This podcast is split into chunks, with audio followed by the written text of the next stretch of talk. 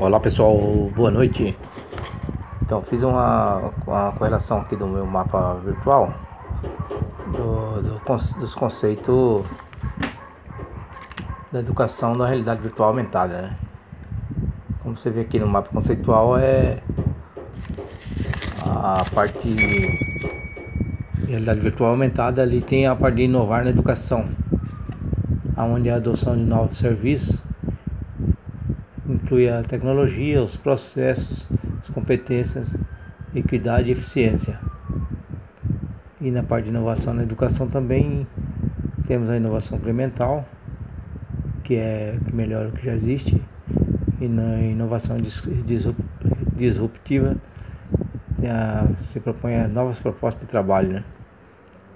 E, e, inovar também tem as partes das incertezas, né? que são as características fundamentais. E aí nós partimos para mais uns itens necessários para a realidade virtual aumentada, educação, que são os recursos digitais, imagem 3D e, a, e as TICs, né? Tecnologias de informação e comunicação. Aí voltando mais um, uma conexão com a nossa realidade virtual aumentada, temos aí a realidade virtual onde permite a navegação no mundo tridimensional e em tempo real, né? Partindo para a realidade aumentada, onde ela permite que objetos gráficos possam coexistir com objetos reais. E é entre real e virtual, digamos que o real é o que existe de fato.